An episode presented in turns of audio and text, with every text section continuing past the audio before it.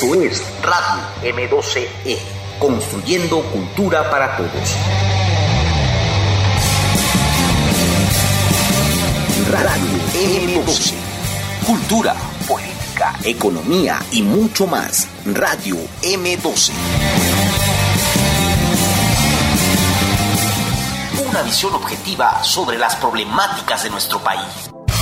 Radio M12.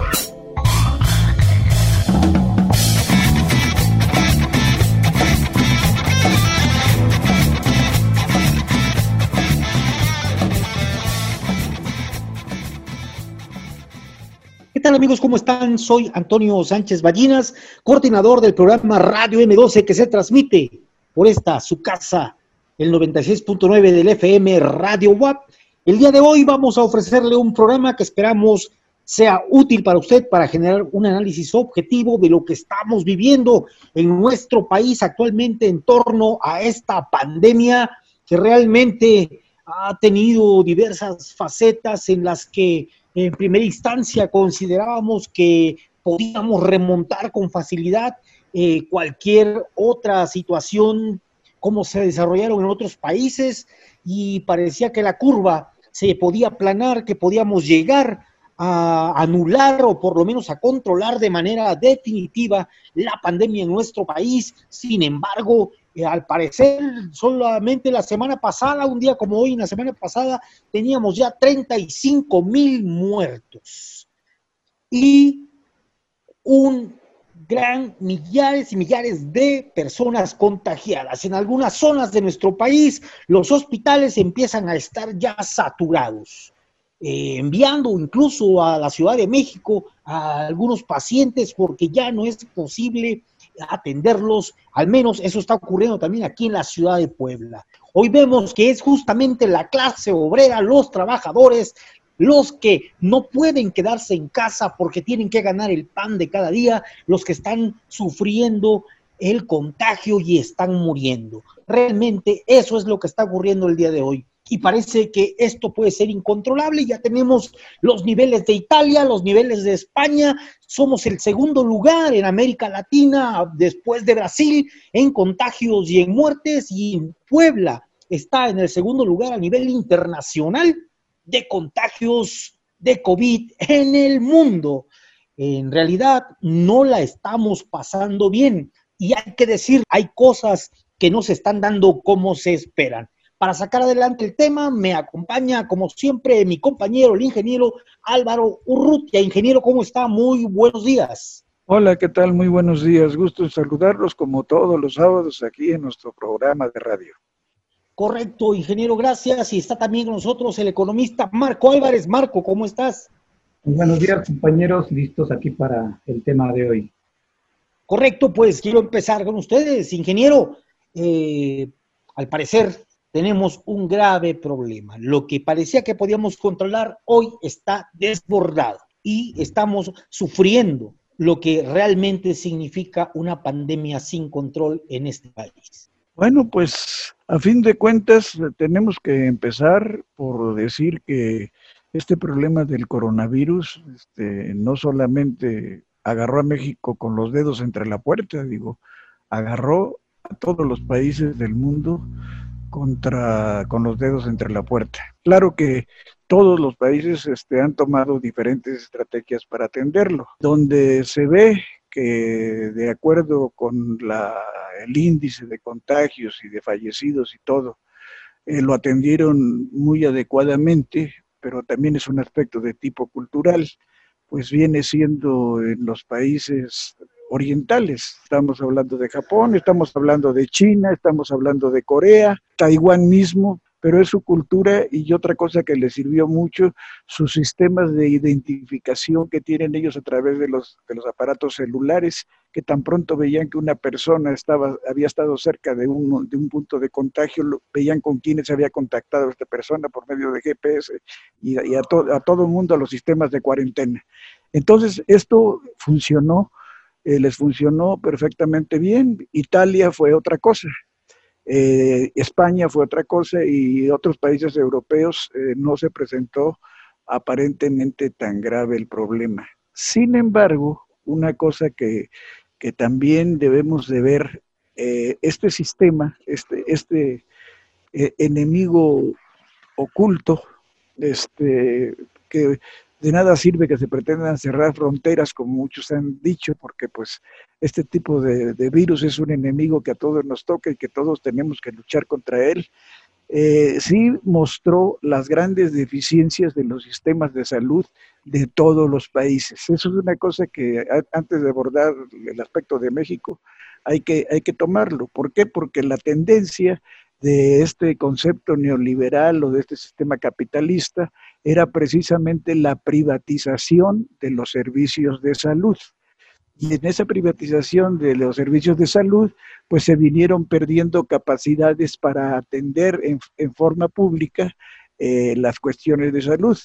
Eh, mismo Estados Unidos, sabido es que desde que la estructura que en su momento Obama había dejado preparada para los servicios de salud, pues de las primeras acciones que hizo Trump, desbaratarlas. Y esto provocó pues mucho de la situación de la que estamos viviendo. Ahora, ¿qué es lo que se está viendo o según eh, diferentes filósofos europeos este, principalmente, eh, que hablan, que escriben en periódicos este, muy reconocidos y que son filósofos que tienen mucho reconocimiento en Europa, ellos están hablando de que definitivamente una de las exigencias de los ciudadanos para cada uno de los países va a ser que se reestructuren adecuadamente los servicios de salud y que todo el mundo tenga acceso a salud.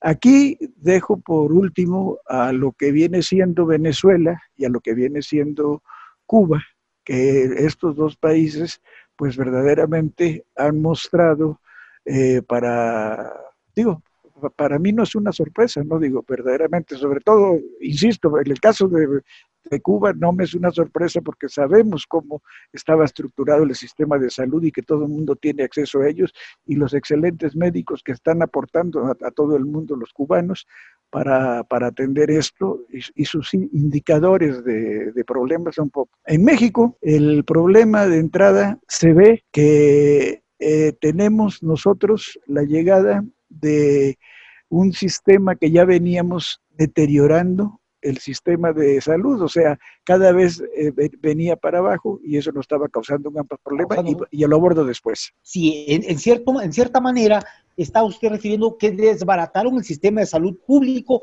pero justamente... Para convertirlo en negocio, claro organizándolo desde la perspectiva privada para hacerlo como si es un negocio. Y bueno, gran responsabilidad tiene ahí el Partido Revolucionario Institucional y el Partido Acción Nacional que dejaron este país básicamente sin hospitales. Trascender toda esta situación, eh, Marco nos coloca en una situación muy frágil para enfrentar esta pandemia. Sin embargo, el presidente de la República bien hubiese podido incorporar todos los recursos necesarios para poder sacar adelante esta problemática que tenemos tan fuerte de la pandemia y parece que no lo hizo este Marco. Aquí lo hemos venido diciendo en los programas que esta guerra de percepciones que nos impone, por un lado, la, digamos, la propaganda oficial y la propaganda que está un poco más a la derecha que ellos, lo hemos venido discutiendo de cómo muchas veces parece que los dos bandos nos quieren dar como una guerra de una percepción que al final de cuentas no cuadra, ¿no? Yo por eso, digamos, no partiría, o sea, aunque sí es un hecho del el periodo neoliberal, que es ahí donde veo la trampa, ¿no? Dicen, es que los neoliberales acabaron con el sistema de salud. Sí, pero aquí yo he sostenido que la política neoliberal de fondo sigue, sigue siendo continua en términos económicos, ¿no?